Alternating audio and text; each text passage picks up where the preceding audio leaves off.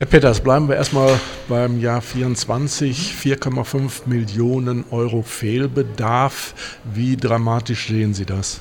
Ja, dramatisch ist das schon. Ne? Also das ist nochmal schlechter als die Entwicklung, die wir letztes Jahr prognostiziert hatten. Wir merken eben auch als kommunaler Ebene, die Preissteigerungen erwischen uns jetzt so richtig. Ähm, ich glaube, das, was wir in Corona und im Krieg befürchtet hatten, können wir jetzt sehen und anfassen. Gleichzeitig bleiben eben die großen Herausforderungen, vor denen Emmertal steht. Wir haben diese lange aufgeschobenen Investitionen, die wir aus meiner Sicht jetzt auch nicht nochmal aufschieben können, sodass wir da dringend trotzdem weiterarbeiten müssen, aber natürlich nach Lösungen suchen müssen, um das Ganze gegenzufinanzieren. Sehen Sie irgendwelche Einsparmöglichkeiten Ehrlicherweise wird das sehr begrenzt sein. Klar, man kann wieder einmal über Einsparungen im Baubereich sprechen, wobei ich glaube, wir haben jetzt mit Reduzierung von Bauunterhaltung sehr schlechte Erfahrungen gemacht und sollten uns davor hüten, das wieder zu tun. Das sind sicherlich Kleinigkeiten, an denen man drehen kann. Das ganz große Problem wird das aber nicht lösen, sondern da werden äh, größere Gedanken gefragt sein. Kommen wir zu dem, was Sie erwarten in den nächsten Jahren, bis zu 80 Millionen Euro Schulden. Der Kämmerer hat eben gesagt, ein Irrweg, wenn man den geht. Sie sagen notwendig.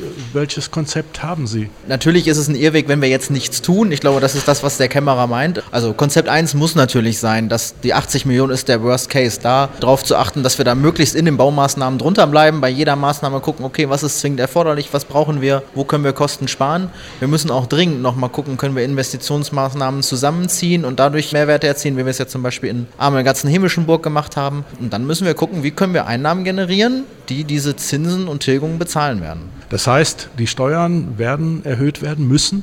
Aus meiner Sicht müssen wir dringend darüber diskutieren. Wir haben zugegeben ja letztes Jahr auch gesagt, aufgrund dieser Corona- und Inflationsauswirkungen machen wir es gerade nicht, auch wenn wir es vielleicht letztes Jahr schon gemusst hätten. Wir haben uns da zurückgehalten. Ich glaube, wir sind jetzt an einem Punkt, wo wir nochmal darüber sprechen müssen. Wir haben es ja gesehen. Die Finanzierungsanteile der Steuern gehen von Jahr zu Jahr runter. Das heißt, Grundsteuer trägt jetzt nur noch sechs statt früher mal neun Prozent zur Gesamtfinanzierung bei. Das sind natürlich die Themen, die uns da beschäftigen. Ob und wie man das in der Gewerbesteuer lösen kann, ist nochmal ein schwierigeres Thema aus meiner Sicht, weil dann natürlich die Firmen auch mit der Inflation jetzt zu kämpfen haben. Das müssen wir gut politisch diskutieren. Wir haben ja ganz bewusst heute noch keinen Vorschlag gemacht, wie das konkret aussehen kann, aber das muss Teil der politischen Beratung sein. Abschließend, die Kommunen wenden sich ja immer wieder an Land und Bund, dass sie besser bezahlen, besser ausgleichen. Welche Chancen sehen Sie denn dafür überhaupt noch?